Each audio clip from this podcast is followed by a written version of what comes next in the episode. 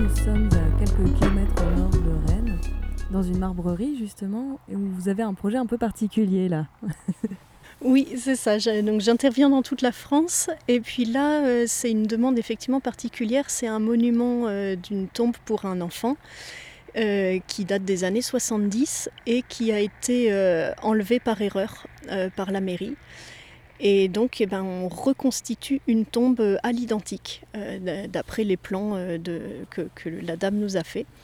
Euh, donc bah, c'était dans les années 70, on faisait des tombes tout en ciment et qui étaient entièrement recouverts de petits carreaux de mosaïque euh, comme dans les salles de bain ou les piscines. Euh, donc là, bah, voilà, ça fait trois jours que je suis en train de faire du carrelage mosaïque sur une tombe. Mais ça fait sens aussi pour moi, donc c'est moins artistique que ce que je fais d'habitude, mais tant que ça fait sens, ça me convient. Moi j'ai eu la chance là de, de la voir, c'est quand même pas une tombe que l'on voit tout le temps dans les cimetières. Non, à croire que c'était euh, spécial art déco. non, je sais pas pourquoi, mais euh, il y a eu un mouvement en tout cas de tombe euh, comme ça.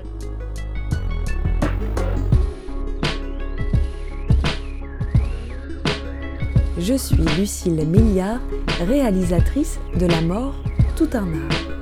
Merci à Mathilde Cuchet pour l'illustration du podcast. Et merci à Florian Kuhn, dit Suzy Q, pour l'habillage sonore. Retrouvez cet épisode sur toutes les plateformes de podcast.